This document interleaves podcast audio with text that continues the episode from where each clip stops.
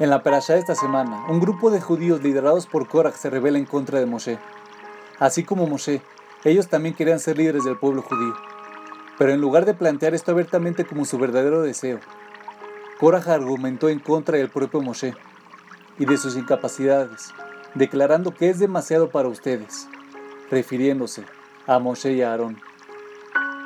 Adam Lieberman nos enseña una lección de vida. En lugar de ser auténtico en relación a sus deseos, de estar en la misma posición que Moshe, Korah cambió toda su perspectiva.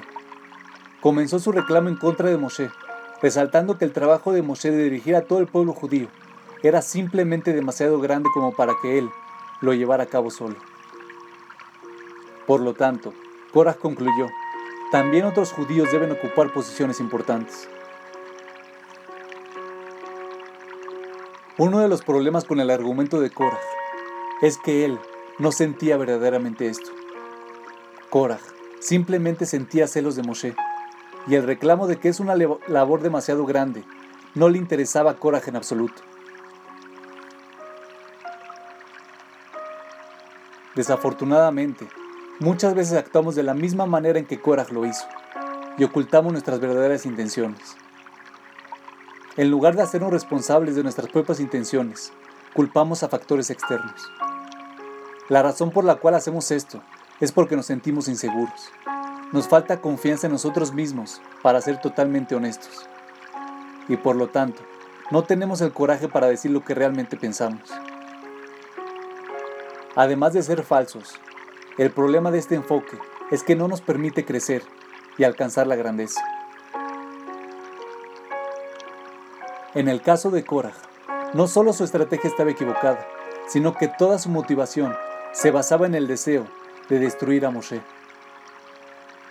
Concentrémonos por un momento en nuestra propia necesidad de decirlo de manera directa.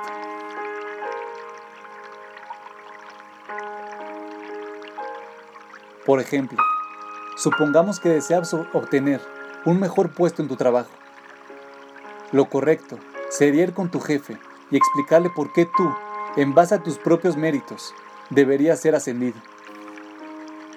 Lamentablemente, lo que la gente suele hacer en vez de esto es ir a la oficina del jefe e inmediatamente comenzar a detallar todos los problemas que existen. Uno puede decir, siento que mi división se encuentra en graves problemas y los responsables, si bien son personas muy agradables, no están haciendo un buen trabajo. Y a medida que experimentamos más y más crecimiento en nuestra empresa, sin duda, será demasiado para ellos. Por lo tanto, yo debería ocupar su lugar.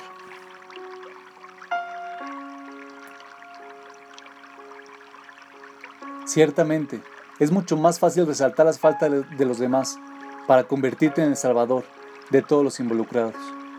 Pero de nuevo, nunca se puede crecer como persona si no defiendes tus creencias sin derribar a otros en el proceso.